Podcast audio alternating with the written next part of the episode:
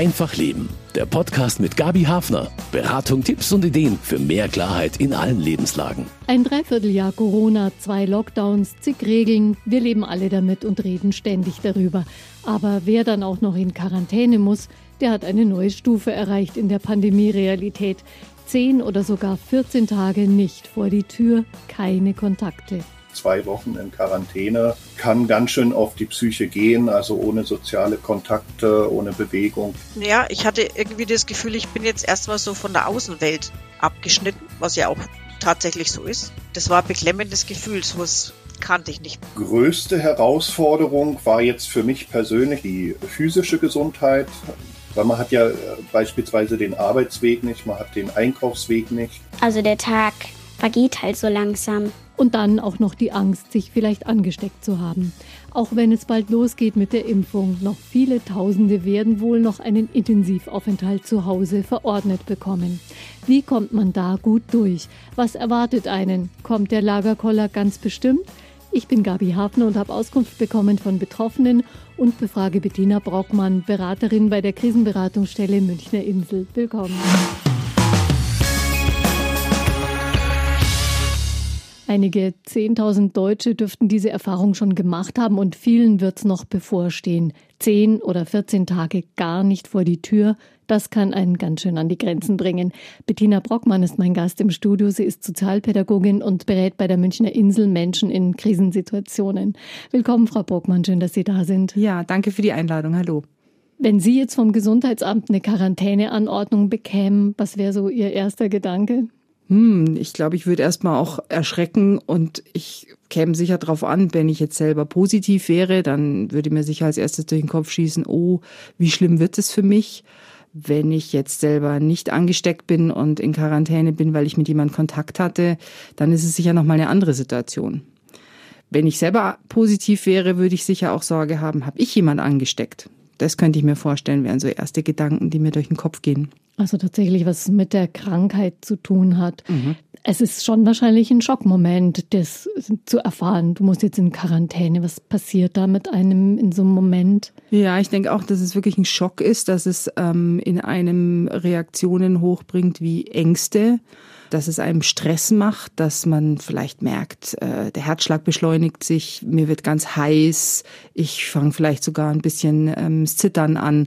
Also das können körperliche Reaktionen sein, die auf diesen Schock zurückzuführen sind und genauso eben wie auch äh, Ängste, dass ich mir vorstelle, wie wird das werden, schaffe ich das?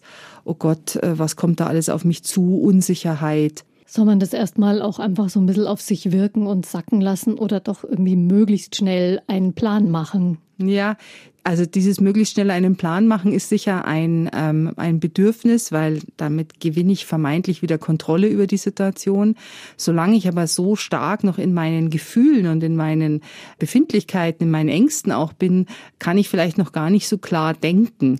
Also weil das blockiert in, in gewisser Weise auch ein bisschen das Denken. Deswegen ist es erstmal wichtig, dass ich schaue, wie kann ich mich etwas beruhigen? Wie kann ich mir selber helfen, indem ich zum Beispiel tief ein- und ausatme, indem ich mich hinsetze.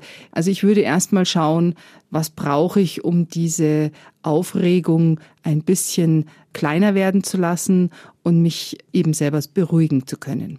Und dann ist es sicher hilfreich zu überlegen, okay, und jetzt, was sind die nächsten Schritte?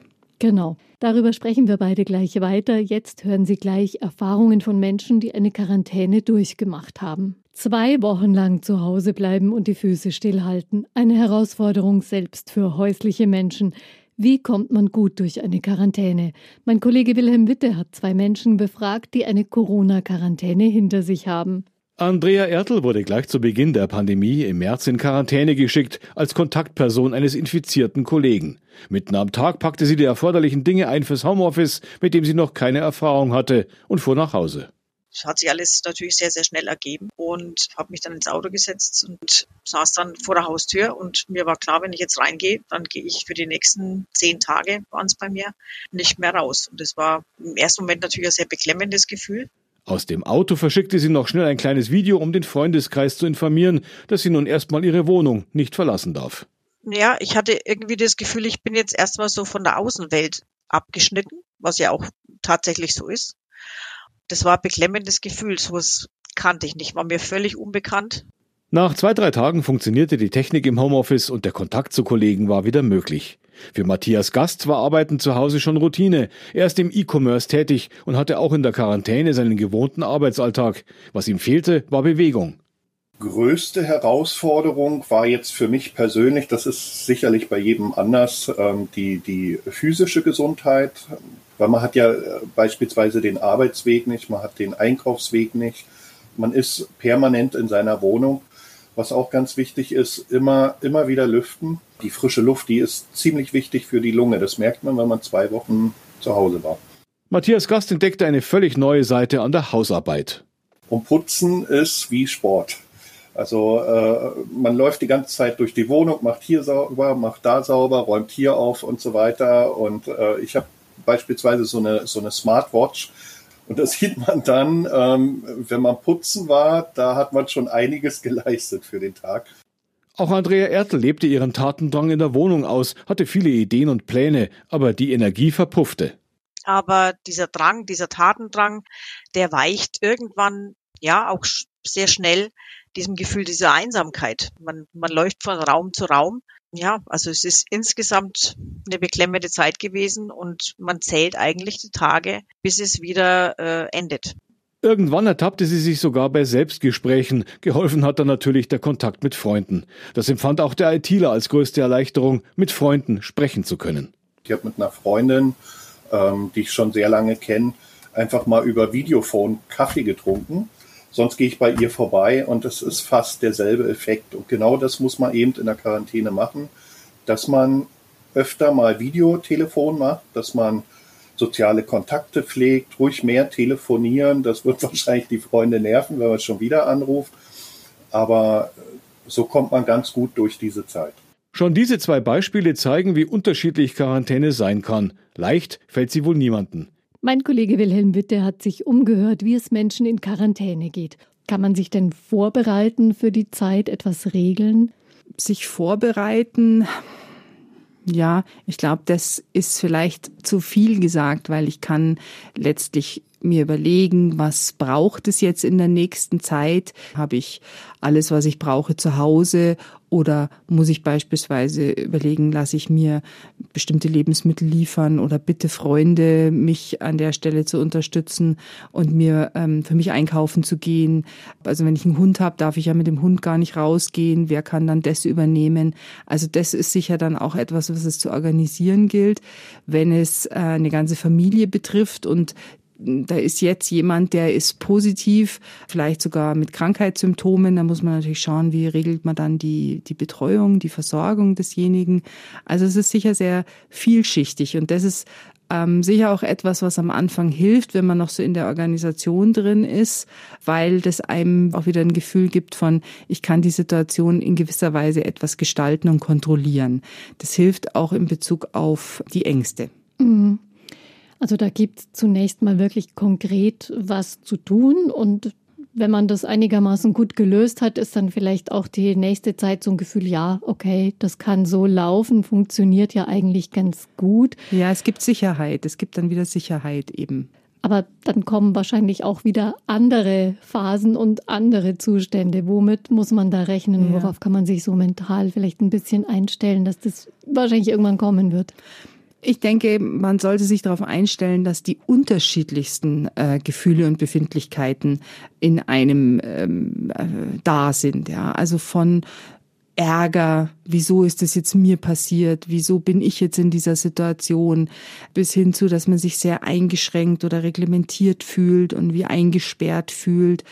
Ängste, was wird, was kommt auf mich zu, schaffe ich das überhaupt, werde ich krank oder bleibe ich gesund oder wenn ich krank werde, wie schlimm werde ich krank, Langeweile, ähm, ich halte es kaum mehr aus, ich weiß gar nicht, was ich mit mir anfangen soll, das Bedürfnis nach Kontakt und Nähe wird äh, sicher auch sehr stark sein, wie gehe ich dann damit um? Also ich denke, man sollte sich äh, vor Augen führen, jedes Gefühl das sich in dieser Situation zeigt, ist erstmal völlig normal und in Ordnung.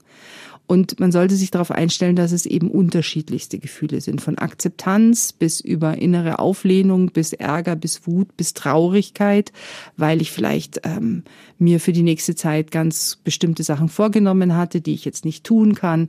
Also eine ganz große Bandbreite. Man wird auch nicht auf jedes Gefühl eine Antwort finden oder etwas, was man tun kann, damit es möglichst schnell wieder weggeht. Das ist das halt macht da. auch gar keinen Sinn, sofort zu schauen, dass dieses Gefühl wieder weggeht. Das ist natürlich menschlich, weil äh, gerade so Gefühle wie Traurigkeit oder auch Ärger, die ähm, sind ja auch nicht so angenehm. Aber letztlich ist es gar nicht so gut, wenn ich versuche, sofort alles wieder wegzudrücken, weil letztlich kommt es gegebenenfalls an einer anderen Stelle dann wieder raus. Also gebe ich dem Ganzen lieber auch mal Raum. Ja, es kann ja durchaus auch sein, dass ich, wenn ich traurig bin, auch mal weine. Und auch das ist sehr wertvoll, weil letztlich hilft mir das meiner, meinem Körper, meiner Psyche auch Stress abzubauen. Ich schwemme sozusagen äh, die Stresshormone damit raus. Und dann äh, ist es durchaus ähm, ganz häufig so, dass ich mich hinterher erleichtert fühle, dass ich mich besser fühle. Also ein Gefühl zu unterdrücken ist, ist nicht günstig, ist eher zu schauen, wie kann ich dem Gefühl Raum geben und dann erleben, es ändert sich auch wieder. Also aus der Traurigkeit wird eine Gelassenheit, aus der, aus dem Ärger wird ein Gefühl von, es ist halt jetzt so. Also das, denke ich, ist eine gute Strategie. Macht man sich denn vielleicht doch auch Vorwürfe? Warum hat mich das jetzt getroffen? Ähm, Habe ich nicht genug aufgepasst, weil ich da jetzt mit jemandem Kontakt hatte, der infiziert war? Ich denke, dass das eine ganz normale Reaktion eben auch ist, ja, dass ich mir äh, überlege, mit wem war ich im Kontakt, wie ist es entstanden, hätte ich vorsichtiger sein müssen. Letztlich ist es aber auch wichtig anzuerkennen, es ist jetzt so und die Situation zu akzeptieren, weil dieses Zurückdenken im Sinne von, was habe ich gemacht oder was habe ich vielleicht unterlassen oder eben zu viel gemacht, hilft mir in der Situation nur sehr bedingt. Also eigentlich ist es wichtig zu sagen, es ist jetzt so und ich stelle mich jetzt der Situation und versuche sie bestmöglich zu gestalten. Und vielleicht merkt man ja auch, dass da Vorwürfe kommen oder so latente oder offene Wutgefühle gegenüber denjenigen, sofern man es weiß, der oder die einem das eingebrockt haben, diese Quarantäne. Ja, auch das ist mit Sicherheit ein Gefühl. Auch da ist es, glaube ich, immer wieder wichtig, sich vor Augen zu führen, das ist keine mutwillige Schädigung, die mir jemand ähm, angedeihen hat lassen, sondern wir sitzen ja letztlich alle im gleichen Boot und natürlich tragen wir alle Verantwortung für uns und für unsere Mitmenschen. Und ähm, auch wenn wir uns noch so gut schützen, kann es eben dazu kommen, dass ich mich anstecke. Und dann ist es so. Und dann hilft es eben auch nicht zu sagen, wer hat jetzt daran Schuld. Mm, und wahrscheinlich wird man diesem Menschen ja auch wieder begegnen und dann muss man ja auch irgendwie entspannt wieder miteinander umgehen ja, können. Ja, also wenn ich das wirklich unter dem Aspekt sehe, das wollte mir keiner bewusst antun und gegebenenfalls trifft es den anderen ja genauso, dann ist das ja auch wieder etwas Verbindendes. Ganz wichtig, Verbindendes. Und wenn man jemanden kennt, der es vielleicht schon durchgemacht hat, dann hilft es bestimmt auch, mit so jemandem zu telefonieren und zu sagen, hey, hast du das auch erlebt? Das halte ich sogar für sehr hilfreich, dass man, indem man mit jemandem im Kontakt darüber ist, erlebt, aha, ich bin da nicht alleine. Vor allem vielleicht auch, wenn derjenige das schon hinter sich hat, dann kriege ich so eine Idee, wie das ist äh, auch ich werde es irgendwann hinter mir haben und dann geht's mir auch wieder anders, dann geht's mir besser. Und von daher ist das auch, glaube ich, ein sehr wertvoller Aspekt, weil ich könnte mir auch vorstellen, wenn ich eben den Kontakt zu anderen nicht suche, sondern so für mich bleibe, dass ähm, ich vielleicht auch so Gefühle kriege wie keiner wer will mehr was mit mir zu tun haben. Das wäre sicher eine ungünstige Entwicklung. Mhm, weil diese Quarantäne einen ja tatsächlich erstmal für eine Zeit aus der Gesellschaft auch ausschließt. Ja, ja, so ist es. Was einem sicher hilft, ist anzuerkennen, das ist jetzt notwendig, diese Quarantänesituation, der stelle ich mich. Und es hat eben nichts damit zu tun, dass ich Schuld habe, äh, dass ich in Quarantäne bin. Also sich da so ein bisschen eine Robustheit Ja. quasi überzuziehen, damit man nicht das Gefühl hat, wow, ich werde jetzt irgendwie schief Ja, ich bin Aussätziger. durch die Haustür Ja, sozusagen. genau. Und keiner kommt mehr in unsere Nähe. Das sind ja auch sehr befremdliche und auch angstmachende Gefühle, sich so ausgeschlossen zu fühlen. Und das trifft uns Menschen sicher sehr unterschiedlich, je nachdem, was wir für Vorerfahrungen auch gegebenenfalls in der Art und Weise mal gemacht haben. Wir haben zwar sicher alle noch nie eine Quarantäne in der Form erlebt, aber wir haben vielleicht andere Erfahrungen mit ausgeschlossen sein. Und je nachdem, ob das in uns abgespeichert ist, kann sein, dass so eine Quarantänesituation sowas vielleicht äh, reaktiviert, in uns hochholt und uns damit zusätzlich sehr belastet. Mhm. Also da muss man ganz aufmerksam sein mit ja. sich und ja, eine Quarantäne ist auf alle Fälle eine verschärfte Situation der Selbsterfahrung. Das würde ich auch so sehen, genau, ja. Wenn man mit seinem Partner in Quarantäne eingeschlossen ist, ist schon noch mal intensiver als jetzt zu zweit im Homeoffice zu sitzen. Mit Sicherheit, mit Sicherheit, ja. Große eher, Anforderung. Eher Konfliktgefahr mhm. oder kann es auch eine Chance sein für die Partnerschaft? Beides. Also es ist bestimmt ähm, eine hohe Anforderung für die Familie, für die Partnerschaft, äh, mit dieser Situation umzugehen. Und deswegen ist es auch sehr wichtig, dass man äh, miteinander überlegt, wie wollen wir diese Situation gestalten, damit es, auch wenn es zu Konflikten kommt, damit man dann einen Umgang damit findet. Also ich denke, es ist äh, illusorisch, sich vorzunehmen, wir streiten nicht oder wir kriegen es komplett konfliktfrei hin, das ist sicher eine Illusion, weil mhm. letztlich muss man sagen, da sind zwei Menschen oder vielleicht sogar mehr Menschen, wenn es die ganze Familie betrifft, zu Hause und das ist ja ein bisschen wie Tiger im Käfig. Also man ist eigentlich mit viel Handlungsenergie da und kann sie aber eigentlich gar nicht ähm, nach außen bringen. Also das heißt, ich muss sehr äh, gut miteinander überlegen, wie gestalten wir unseren Alltag. Was sicher auch hilft, ist den Tag miteinander zu strukturieren, damit man auch so eine Art von Überblick über den Tag hat, also äh, auch weiß, was man zu erwarten hat, was ist jeweils beim anderen. Das ist sicher sehr hilfreich. Und was sicher auch wichtig ist, dass man ähm, sich eine gewisse Form von Gelassenheit auch immer wieder versucht anzueignen und auch nicht jedes Wort auf die Goldwaage legt. Also es wird bestimmt nicht die beste Zeit des Lebens, das ist allen klar und da darf man einfach auch keine so hohen Ansprüche aneinander haben. Naja, es kann aber vielleicht auch sein, dass man sagt, Mensch, ähm, jetzt haben wir auch mal Zeit, die losgelöst ist von anderen Verpflichtungen und versuchen die sogar für uns nochmal anders zu nutzen. Also indem man vielleicht Fotos von gemeinsamen Urlauben anschaut oder etwas in der Wohnung verändert, was man schon längst machen wollte. Also das kann ja auch ein Mehrwert sein. Ja, also denke, man soll die Ansprüche an diese Situation realistisch halten und nicht sagen, das ist jetzt wie ein zweiter Honeymoon, wo wir uns total äh, gut verstehen und ganz viel Nähe zueinander suchen. Nähe, die ist ja zwangsläufig da, weil man ist in der Wohnung gemeinsam, im Haus gemeinsam. Aber jeder darf trotzdem auch, und das ist sehr, das ist vor allem sehr wichtig, dass jeder auch seinen Rückzug hat und haben darf und dass man das dem anderen jeweils auch zugesteht. Mhm. Also eine gewisse Distanz in, in der Nähe auch möglich wird. Das je nachdem, ja. auch wie man wohnt, ist es leichter oder weniger leicht, aber irgendwie geht's auf alle Fälle. Was ganz wichtig ist, dass man sich ähm, immer vor Augen führt, wenn der Partner, die Partnerin jetzt mir ein, ein Bedürfnis nach Rückzug signalisiert, dann hat es nicht was damit zu tun, dass sie oder er mich nicht mehr mag oder nicht mehr mit mir ähm, gerade was zu tun haben will, sondern dass das ein ganz wichtiges Bedürfnis für jeden selber ist, auch mal in Ruhe zu sein, für sich zu sein, sich damit auch in eine Form von Erholung äh, äh möglich zu machen.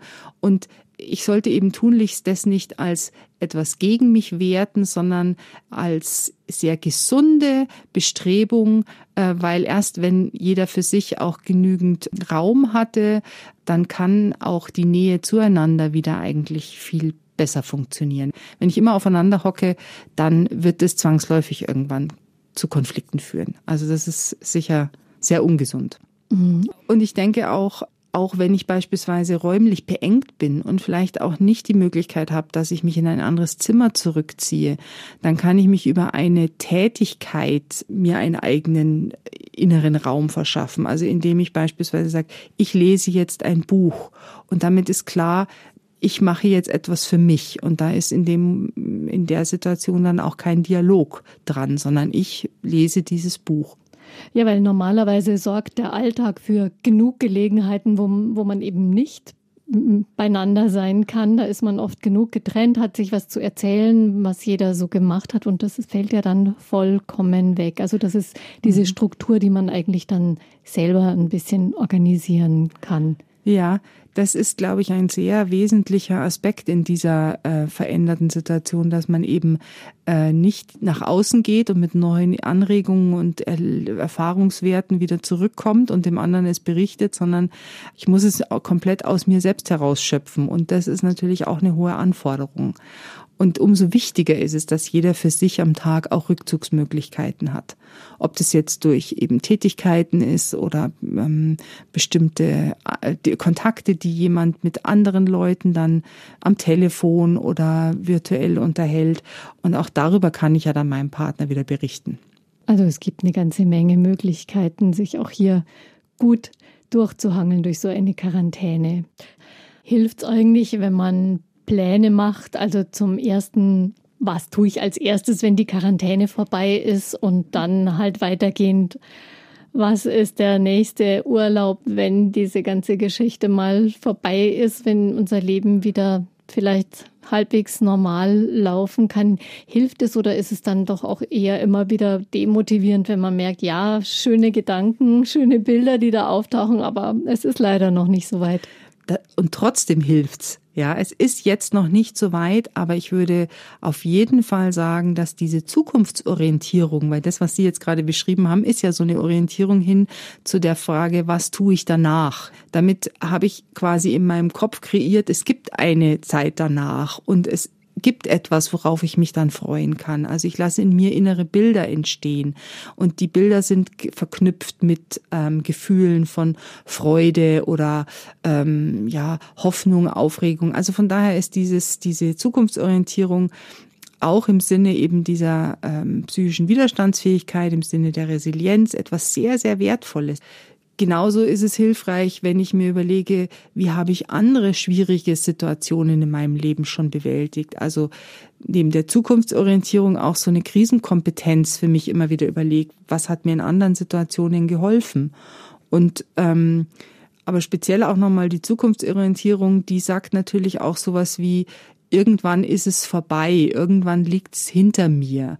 Und ähm, das halte ich für was ganz, was Hilfreiches. Vielleicht setzt so ein Gedanke auch tatsächlich ein paar Hormone frei, die uns da weiterhelfen. Das glaube ich auch, ja. genau, genau. Nochmal zurück zu Singles in Quarantäne. Man hat niemanden vor sich, der es vielleicht wirklich mitkriegt, wenn man da jetzt echt in vielleicht ein ganz ungutes Fahrwasser kommt, wirklich eine, eine Krise hat in, in der Quarantäne und irgendwie das Gefühl hat, boah, irgendwie, ich, ich schaffe das jetzt nicht mehr, jetzt drehe ich dann doch echt gleich mhm. durch. Mhm. Was wären so Alarmzeichen, die man vielleicht bei sich selber feststellen kann, wo man merkt, okay, jetzt muss ich echt was machen? Mhm. Ja, also als Alarmzeichen würde ich ähm, sehen, wenn ich jetzt merke, ich komme gar nicht mehr zur Ruhe, ich ähm, kann kaum mehr schlafen oder ich vernachlässige meine eigene Selbstfürsorge sehr. Ich trinke nicht mehr genug, ich versorge mich nicht ausreichend mit gesunden Lebensmitteln. Ähm, ich komme in sowas rein, wie es ist mir alles egal. Ähm, oder oder das Gegenteil, ich bin sehr im Stress, weil ich denke, ich muss jetzt ganz viel irgendwie hinkriegen und ähm, erschöpfe mich dabei total. Also quasi beide Extreme wären für mich ähm, Konstellationen, die sicher nicht gesund sind. Ich denke, es ist gut, wenn ich ähm, weiß, ich bin jetzt in dieser Quarantänesituation, dass ich mich dann mit einem ähm, mit einem Bekannten, mit einem Freund, mit einer Freundin ähm, so weit in Verbindung setze, dass man ausmacht, man telefoniert einmal am Tag, ja. Auch wenn es nur ein kurzes Telefonat ist, aber trotzdem wirklich so das Gefühl zu haben, ja, derjenige kriegt mit, wie es mir geht. Weil wir Menschen sind ja soziale Wesen. Wir haben das Bedürfnis nach Verbindung zu anderen Menschen und das sollte ich auch in so einer Situation dann immer wieder daran festhalten und das auch tätigen. Mm. Und da hat man hoffentlich aufmerksame Zuhörer bei diesen Gesprächen. Das ist zu wünschen, das wäre zu wünschen, genau. Ja. Auch hunderte von Schulklassen hat es schon getroffen mit einer Quarantäneanordnung. Wie die achtjährige Viktoria damit klarkam, davon berichtet sie gleich. Ich habe mir gedacht, das wird super, dann muss ich nicht mehr raus, ich muss nicht in die Schule gehen, habe ich mir gedacht. Dann habe ich erfahren, dass ich trotzdem noch Homeschooling machen muss. Und es wurde zu Hause schon ziemlich langweilig. Den ganzen Vormittag über, wo fast keiner da war. Also in der Früh, da habe ich Homeschooling gemacht mit meiner Freundin zusammen. Das machen wir über Zoom. Es kommen jeden Tag Mails mit Aufgaben und drucken das dann aus und dann bearbeite ich die ganzen Sachen. Ja, zum Beispiel, ich mache dann auch immer Sport mit meiner Freundin. Also das machen wir dann immer auf der Isomatte. Und da schauen wir uns solche Videos im Internet an und dann machen wir da immer die ganzen Übungen nach zusammen. Und danach, glaube ich, habe ich ein bisschen ferngesehen bis dann alle nach Hause gekommen sind. Und dann war ich noch beim Test heute. Also wir sind dahin gefahren, da musste man da natürlich wieder irgendwas auf einer App machen. Das hat ziemlich lange gedauert. Und dann sind wir zum Test reingegangen. Und da kam gerade jemand raus und es war so ein Mädchen ungefähr in meinem Alter, das geweint hat. Und dann hatte ich schon so ein bisschen doch Angst, was mich da erwartet. Und dann, als ich drin war, war es aber gar nicht so schlimm am ersten Tag, wo meine Quarantänezeit vorbei ist, da hat mein Bruder Geburtstag und dann werde ich wahrscheinlich irgendwas Tolles mit dem machen, wenn ich dann endlich wieder raus darf. Beim Geburtstag darf die Achtjährige also wieder mittendrin sein, nach zehn Tagen Quarantäne. Nicht alle meistern das so gelassen wie die achtjährige Viktoria, die Sie gerade gehört haben. Wenn Kindern die Decke auf den Kopf fällt, ist das anders als für Erwachsene? Ja, es ist sicher anders. Kinder erleben auch Langeweile. Kinder gestehen sich sozusagen mehr zu, auch äh, Fantasien zu entwickeln, ja. Und äh, positiv formuliert könnte man sagen, aus der Langeweile heraus entsteht eigentlich oft auch was sehr Kreatives, ja. Man, mir ist langweilig und dann sehe ich so in meinem Zimmer irgendwie ähm, verschiedene Kissen und Decken am Boden liegen und denke mir, ich baue jetzt daraus eine Höhle. Ja, also von daher ist an sich auch Langeweile zu verspüren etwas sehr Wertvolles. Trotzdem, irgendwann ist die Langeweile vielleicht auch nicht mehr so kreativ. So in der zweiten Woche einer Quarantäne, da merken auch die Kinder, boah, jetzt, jetzt wird's wirklich lang und eigentlich habe ich auf das, was ich jetzt ja. machen kann, überhaupt keine Lust mehr. Kann man den Kindern da durchhelfen? Kann man ihnen zutrauen, dass sie das ein ganzes Stück für sich selber auch lösen? Also da würde ich mal sagen, kommt es sicher sehr darauf an, wie alt die Kinder sind. Grundsätzlich ist es immer wichtig, mit den Kindern im Kontakt zu sein und zu schauen, wie es ihnen geht. Also mittlerweile gibt es da ja auch Studien dazu, wie Kinder diese Quarantänesituation, also diese Corona-Situation insgesamt erleben und da hat man schon auch mitbekommen, dass es Kindern oft gar nicht so gut geht in dieser wirklich sehr veränderten Situation. Und das ist ja dann in einer Quarantänesituation nochmal besonders verschärft. Und deswegen denke ich, ist es sehr wichtig, auch wirklich nicht selbstverständlich zu erwarten, Kinder sind anpassungsfähig und kriegen das irgendwie ganz gut hin, sondern schon auch zu schauen, was signalisieren mir äh, die Kinder? Also verändern sie sehr ihr Verhalten oder habe ich so das Gefühl, die Stimmungen sind sehr extrem? Immer wieder auch nachzufragen, wie ist es so für dich? Wie geht's dir? Auch von den eigenen Befindlichkeiten als Eltern zu erzählen, um den Kindern damit auch zu zeigen, auch ich habe Gefühle und Befindlichkeiten in der Situation und eben damit auch einen Raum zu geben, über das überhaupt ins Gespräch zu kommen. Also ich denke, es ist für Eltern schon auch eine zusätzliche Anforderung natürlich, weil man gegebenenfalls ja doch auch sehr mit dem eigenen beschäftigt ist. Aber es ist sehr wichtig, wirklich auch zu schauen, wie geht's den Kindern. Und Kinder, je nach Alter, tun sie vielleicht erstmal noch so ein bisschen schwer, auch Gefühle in Worte zu fassen. Dann brauchen sie auch unsere Unterstützung dabei. Also nicht so signalisieren, na ja, diese Quarantäne, das schaffst du doch jetzt gut und ähm, ist ja dann auch, dauert ja gar nicht so lange, ist alles nicht so schlimm, sondern schon ernst zu nehmen, dass das ja, echt das auch eine schwierige Geschichte ist. Das ist interessant, wie Sie es formulieren, weil letztlich sind diese ersten Botschaften auch wertvoll, zu sagen, wir schaffen das und also Hoffnung und auch Zuversicht zu transportieren und auch ein Optimismus. Und das sind ja alles so Aspekte auch, äh, die so zu diesem Thema Resilienz auch dazu gehören, ja, die, die das mit unterstützen, dass man also diese psychische Widerstandsfähigkeit entwickelt, also dass ich eben auch eine Hoffnung transportieren sage, irgendwann ist es vorbei und irgendwann haben wir das hinter uns. Auf der anderen Seite darf aber eben auch Raum sein für diese anderen Gefühle, ja, also für diese ähm, Sorgen, die auch bei Kindern dann da sind. Kinder kriegen sehr genau mit auch, wie es den Eltern geht. Und wenn jetzt Eltern beispielsweise sehr in Sorge sind um den eigenen Arbeitsplatz oder um die ähm, finanzielle Situation, dann kriegen das Kinder natürlich auch mit.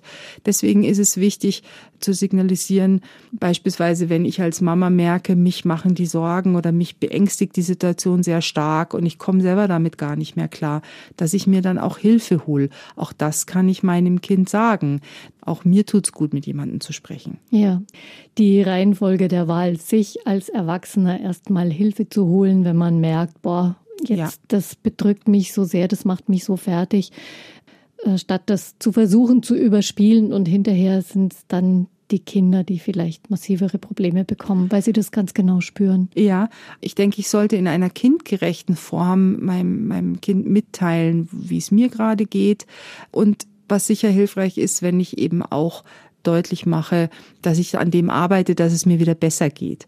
Auch das ist etwas, was ich ja damit meinem Kind vorleben kann. Also dass auch ähm, wenn man, wenn es einem gerade nicht gut geht, dann kann ich mir überlegen, was hilft mir, damit es mir wieder besser geht. Ich bin auch als Eltern immer auch das Modell für meine Kinder. Also das heißt, wie ich eine Situation bewältige, damit bin ich ein Modell für mein Kind, woran sich das Kind was abschauen kann. Das sollten wir uns immer wieder vor Augen führen, dass wir Eltern da, ähm, wie gesagt, für unsere Kinder sehr, sehr wichtig sind und diese Strategien eben zur Krisenbewältigung auch etwas sind, was sich Kinder von uns abschauen. Wo sie auch was Wichtiges lernen können. Mhm. Und es geht manchmal aber auch darum, äh, sowas auch miteinander auszuhalten. Ja? Also ich habe dann nicht immer gleich eine Lösung, aber wir halten es auch miteinander aus. Oder dass auch mein Kind mir mal sagen kann, das ist jetzt alles so blöd ich will das so nicht mehr, also auch die Frustration mit auszuhalten, denke ich, dafür sind wir als Eltern auch da. Also mhm. und der Frust kommt bestimmt irgendwann in mhm. dieser Quarantäne. Ist es denn schlimm, wenn man merkt, boah, eigentlich habe ich auch ganz schön Angst und ich habe mich vielleicht angesteckt, dass ein das dann doch nicht loslässt? Also diese ähm, Angst ist ja an der Stelle tatsächlich dann auch, kann ja auch sein. Wenn ich in Quarantäne bin, dann ist es nochmal eine ganz andere Dimension. Das kann wirklich auch dazu führen, dass ich richtig gehend äh, lebensbedrohliche Ängste erlebe, ja, und, und nicht mehr schlafen kann und merke, dass ich in so eine Lähmung komme, dass mir, äh, dass ich mich nicht mehr gut versorge, dass ich nichts mehr esse, dass ich eben wirklich aus diesem Gefühl nicht mehr rauskomme. Und da halte ich es für ganz wichtig, dass ich da äh, mit jemandem drüber sprechen kann, dass ich im Kontakt mit jemandem bin, damit ich aus diesem Angstkarussell letztlich auch wieder ein Stück rauskomme. Bei Kindern ist es sicher auch so, dass die solche Ängste haben, aber vielleicht auch nicht so offen darüber sprechen. Kriegt man das mit oder muss man das ansprechen? Ich würde mal sagen, bei Kindern ähm, sollte ich es auch, wenn ich den Eindruck habe, dass mein Kind mit etwas sehr beschäftigt ist, sollte ich es ansprechen. Gut ist es immer, wenn ich es mit einer offenen Formulierung mache. Also in dem Sinne, dass ich sage, wie ist es denn gerade für dich? Magst du mir ein bisschen was erzählen? Oder indem ich beispielsweise sage, was war heute an deinem Tag schön und was war heute nicht so schön an deinem Tag? Also dass man beide äh, Aspekte auch ähm, mit ins Gespräch einbringen kann. Und wenn das Kind auch wirklich den Eindruck hat, ich interessiere mich für, für seine Situation äh, und ich halte es auch aus, wenn es sich mir anvertraut, kann man miteinander überlegen, was hilft jetzt gegen die Angst, ja? Kann ich ein Bild malen und die Angst sozusagen, der Angst ein Gesicht geben? Oder kann ich versuchen, es in eine Geschichte zu kleiden? Oder ich denke, indem ich ins, ins Tun komme, kann das die Angst auch schon wieder ein bisschen kleiner werden lassen. Mhm. Also sie ist nicht dann nicht mehr so abstrakt groß, sondern ich krieg sie ein Stück weit handhabbarer. Kann ich mir gut vorstellen, dass es in vielen Kinderzimmern jetzt gerade irgendwie Zeichnungen und Bilder gibt, ja. die da vielleicht an der Tür ja. hängen, um ja. das Virus draußen zu halten oder so. Und, und das ist was ganz was Wichtiges, weil indem ich eben beispielsweise was male oder auch eine Geschichte aufschreibe oder mich in dieser Form damit befasse, passiert nämlich Folgendes, ich bringe sozusagen das Innere ein Stück nach außen und das schafft schon auch eine Form von Entlastung. Mhm. Das würden Jungs wahrscheinlich in einer anderen und vielleicht bisschen lauteren Form machen, je nachdem. Ja, Spielen ist ja letztlich auch eine äh, ähm, äh, Verarbeitungshilfe, ja, indem man eine bestimmte Konstellation nachspielt. Also man ist da wirklich nicht hilflos ausgeliefert kann man so eine Angst bei einem Partner ein Stück weit auffangen oder und was macht man, wenn man merkt, also da kann ich irgendwie nichts bewegen? Mhm. Also das ist sicher eine wichtige Frage. Wie kann ich meinen Partner, meine Partnerin unterstützen, wenn ich merke, da sind die Ängste sehr stark und Ängste sind ja an sich was sehr Wichtiges, weil sie schützen uns, also sie schützen uns vor Gefahr. Wenn sie aber so stark werden, dass sie meine Lebensqualität beeinträchtigen, weil ich eben gar nichts anderes mehr tun kann, als in der Angst zu verharren, dann ist es natürlich zu viel und dann ist es auch nicht mehr hilfreich. Und wenn ich als Partner merke, dass meine Partnerin oder äh, in der Familie jemand sehr von Ängsten gerade besetzt ist, dann ist es wichtig, eben auch zu signalisieren, ich höre dir zu, was du mir erzählen willst. Was gar nicht hilfreich ist, wenn ich immer versuche zu sagen, da brauchst du doch keine Angst haben. Ja, weil das, glaube ich, kennen wir alle, dass so ein Satz eher äh, überhaupt nicht hilfreich ist, sondern ähm, eher Abwehr schafft. Ähm, dass ich eben signalisiere, erzähl's mir und versuche ein Stück weit etwas Beruhigendes auszustrahlen, weil letztlich muss man sagen, Angst ist ja sowas wie mein inneres Alarmsystem ist hochgefahren, ja, und mein Körper steht unter Stress und was da hilfreich ist, ist zu schauen, was bringt wieder ein Stück Ruhe rein? Was äh, kann ich tun, um entweder mich selber beruhigen oder was kann ich für meinen Partner tun, um eben ein bisschen Beruhigung reinzubringen. Also das kann sowas sein wie zuhören. Es kann aber auch sein, was ganz Konkretes wieder, dass ich sage, leg dich doch her, ich massiere dir ein bisschen die Füße und versuche dir eine angenehme Situation zu schaffen. Oder äh, was würde dir helfen? Also auch natürlich erstmal den anderen fragen, ist schon mal ein erster Schritt. Und wenn ich merke, ich komme mit meinen Möglichkeiten nicht mehr weiter, eben Leben, indem ich es ernst nehme, indem ich ein Gegenüber bin, dann ist es sicher gut, wenn ich auch in einer Beratungsstelle anrufe und einfach jemand von außen da noch dazu hole als Hilfestellung. Zum Beispiel bei Ihnen und Ihren Kollegen, die genau. jetzt auch telefonisch ja. erreichbar sind. Genau gut durch die Corona-Zeit für Menschen, die gern unterwegs sind, gern in Gesellschaft. Für die fühlen sich ja die Kontaktbeschränkungen vielleicht schon fast an wie eine Mini-Quarantäne. Vor allem, wenn man allein lebt. Mhm. Mhm. Da regt sich wahrscheinlich auch Unmut, vielleicht auch mal wirklich Wut. Was kann einem da gut tun, dass man sich da nicht in so eine ja, in so ein Gefühl reinsteigert und sich einfach auch deswegen schlecht fühlt? Ja, ich glaube, reinsteigern ist schon so ein, ein, ein Schlüsselwort. Also erstens mal natürlich. Ist ein bisschen negativ besetzt, vielleicht klingt so nach Hysterie, aber man, man kann ja wirklich in so einen Tunnel kommen. Ja, ja, ich glaube auch, dass man, dass man äh, da nochmal anders gefordert ist, mit der Situation umzugehen, wie wenn ich jetzt eben zu zweit oder als Familie bin, weil da können man, kann man sich gegenseitig doch stärker unterstützen. Wenn ich allein bin, muss ich auch das sozusagen aus mir selbst heraus äh, hinkriegen. Da ist es auf jeden Fall auch wichtig, zu schauen, hilft mir da der Kontakt mit anderen, den ich ja auch eben ähm, weiterhin ähm, halten kann, hilft mir dass ich meinen Tag strukturiere. Ist ja auch nicht so einfach, sich selber sozusagen äh, Struktur zu geben. Ja, also das ist sicher eine hohe Anforderung und das bringt einen bestimmt zum Teil auch an seine Grenzen. Und deswegen denke ich, ist es da sehr sinnvoll, wirklich auch zu schauen, wie bleibe ich mit anderen im Kontakt, was kann mir helfen, eben zum Beispiel meinen Tag durch äh, Planen, durch Strukturieren, damit ich selber mir damit eine Orientierung gebe, dass ich weiß, also im Vormittags schaue ich, dass ich meine Arbeitsthemen gut hinkriege, dann mache ich auf jeden Fall auch eine Pause, dann baue ich in meinen Alltag immer wieder auch Formen von Bewegung ein, auch wenn ich sie nicht draußen machen kann, aber zu Hause äh, mir auch Bewegung zu verschaffen, ist sehr wichtig, weil letztlich erhält es mich gesund und vor allem fördert Bewegung auch den eigenen Stressabbau, der sich ja zwangsläufig auch in so einer Situation in mir ergibt. Also das halte ich für sehr wichtig, dass ich da immer wieder einen guten Ausgleich habe, auch Entspannungsübungen mit einbauen. Das ist auch erwiesenermaßen etwas, was den Stress abbauen kann. Das wären so meine Anregungen an der mhm. Stelle. Eine Quarantäne, die ist ganz schön lang und es wird da immer wieder Momente geben, wo es eigentlich darum geht, einfach auszuhalten, dass es gerade so ist, dass man gar nicht raus darf und durchzuhalten. Wie kann man sich da noch helfen, dass man nicht so das Gefühl hat, wow, es ist jetzt jeder Tag gleich und äh, es ist eh alles irgendwie grau und irgendwie habe ich jetzt auch keine Idee mehr, ja. was ich mit mir anfangen soll. Ja.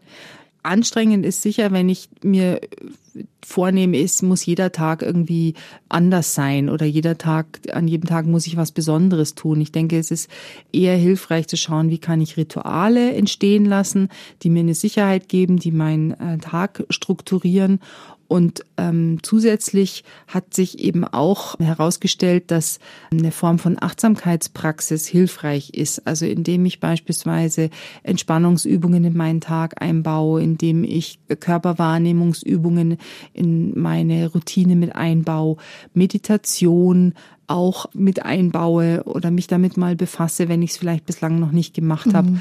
All das ist erwiesenermaßen auch eben stressminimierend und hilft mir auch, meinen Fokus auf die aktuelle Situation zu lenken. Also das ist zum Beispiel auch hilfreich, wenn ich dazu neige, so, so zu grübeln über bestimmte Aspekte, für die ich aber auch keine Lösung finden kann. Und wenn ich dann eben aber eben mich auf das fokussiere, was ist gerade in meinem Körper, also wie so eine Art ähm, Aufmerksamkeitsübung durch meinen Körper, indem ich schaue, wie fühlt sich gerade mein, wie fühlen sich gerade meine Füße an, wie fühlen sich gerade meine meine Beine an. Also eher die Aufmerksamkeit auf diese Körperempfindung lege. Das kann etwas sein, was mich von diesem Grübeln abhält. Auf mhm. meine Sinne nach außen. Was höre ich gerade? Was sehe ich gerade? Was nehme ich wahr? All das kann auch diese Grübelschleifen unterbrechen. Diese Übungen sind sehr hilfreich. Ist vielleicht, ist vielleicht tatsächlich nicht so einfach für jemanden, der es noch nie ausprobiert hat. Ja. Ich denke, da findet man bestimmt auch Anregungen im Netz und kann sich das auch mal als kleine Herausforderung stellen, es echt mal zu probieren, weil man einfach wirklich weiß, dass es hilft, auch wenn es nicht so spektakulär sich vielleicht für manche anhört, Aufmerksamkeitsübungen. Genau, da bin ich ganz bei Ihnen. Das hört sich erstmal nach wenig an, aber es ist wirklich sehr hilfreich und das kann ja jetzt auch eine Chance sein, sich damit mal zu befassen. Und das muss ich auch nicht sofort aus mir heraus alleine schöpfen, sondern wie Sie sagen, ich kann mir da auf YouTube bestimmte äh, Hilfestellungen anschauen. Ich kann eine angeleitete Meditation äh, machen. Und muss da gar nicht sofort selbst irgendwas tun, mhm. sondern kann mich damit, ähm, kann mir da helfen lassen. Und wenn ich das regelmäßig in meinen Alltag einbaue, dann ist es sicher sehr gesundheitserhaltend. Ja, das ist erwiesen. Hilft vielleicht auch, dass man trotz Quarantäne und wenig Bewegung schlafen kann, denn Schlaf ja. ist da sicher auch ein Problem, wenn man die Grübelschleifen im Kopf hat und auch körperlich nicht wirklich müde ist. Absolut. Und was ich zum Beispiel auch, wenn ich so eine Körperübung mache, wo ich beispielsweise so Anspannung und Entspannung in abwechselnd erlebe, dann hat es nämlich auch zum Beispiel den Aspekt, dass ich merke, aha, guck an, ich selber kann meinen Zustand verändern. Also ganz konkret, ich spanne erstmal eine bestimmte Muskelpartie an und dann lasse ich sie wieder los. Also dann entspanne ich und ich kriege den Unterschied mit. Und das ist sozusagen ein kleiner, eine kleine Form von Selbstwirksamkeit. Also ich kann an meinem Befinden etwas selber verändern, genauso wie ich andere Aspekte in meinem Alltag äh, steuern und regeln kann und entscheiden kann, was ich tue, gibt mir wieder ein Gefühl von Selbstwirksamkeit. Ich bin der Situation nicht komplett hilflos ausgeliefert. Eine Möglichkeit einfach auch was anderes zu spüren, was vielleicht nicht was völlig sensationell Neues, aber was anderes zu spüren als das, woraus, wo ich gerade hängen geblieben bin in meinen Grübelschleifen. Ja.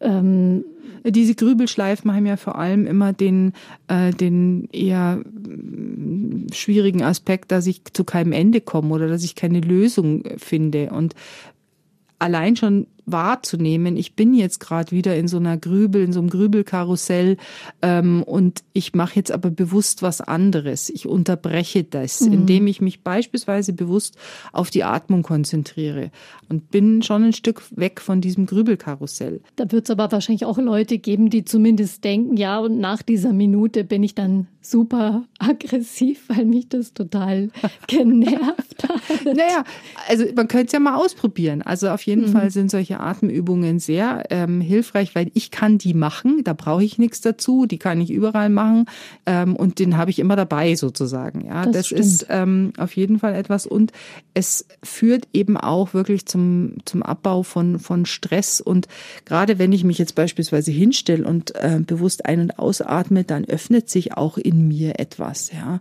also das sind so kleine Tricks oder ich stelle mich vor einen Spiegel und ähm, lächle mich selber an auch wenn ich vielleicht in dem Moment das Lächeln gar nicht wirklich mir danach ist. Es entspannt die Muskulatur in meinem Gesicht und bringt sozusagen gleich eine andere Befindlichkeit mit sich. Also das wäre jetzt auch die Chance, ein bisschen spielerisch mit sowas mal mhm. äh, umzugehen. Man kann sich auch noch schminken, wenn es auf Anhieb nicht klappt mit dem, ja, genau, mit dem Lächeln. Genau. Gibt es auch noch Möglichkeiten, sich sozusagen in eine, ein, ein positiveres Fahrwasser zu bringen, indem man was tut? Also das ist auch ein wichtiger Punkt, dass ich beispielsweise überlege, ähm, was habe ich schon lange nicht mehr gemacht oder was macht mir insgesamt Freude? Ähm, ist es was Kreatives, ein Instrument spielen oder eben eine, ein kreativer Vorgang wie Malen? Auch das kann etwas sein, was mich in so eine Art Flow-Erlebnis, also das heißt ja sowas wie, ich vergesse so ein bisschen, was um mich rum ist und versinke so in diese Tätigkeit und krieg gar nicht mehr so mit, wie die Zeit auch vergeht. Das ist auch was, was äh, immer wieder die Leute berichten, dass ihnen das sehr gut tut und dass sie selbst überrascht sind über das, was da in ihnen passiert.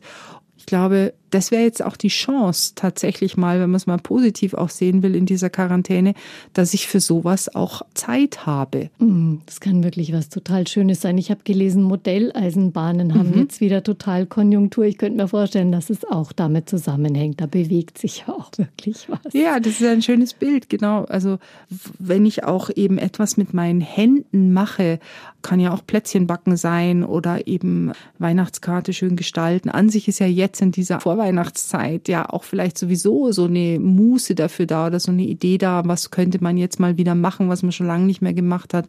Also gerade wenn vielleicht die Anforderung ein bisschen höher ist wie das, was ich normal kenne, das erhöht nochmal so dieses, diese positive ähm, Erfahrung an der Stelle. Also man kann es auch wirklich erreichen, so ein bisschen in eine andere Welt zu kommen. Ja und auf diese Weise ja. aus dem Quarantänekäfig sozusagen auszubrechen. Ja, weil es wie gesagt auch wieder dieses Gefühl von ich gestalte die Situation stärker werden lässt. Also ich bin nicht ausschließlich dieser äußeren Situation ausgeliefert. Das ist was ganz Wichtiges.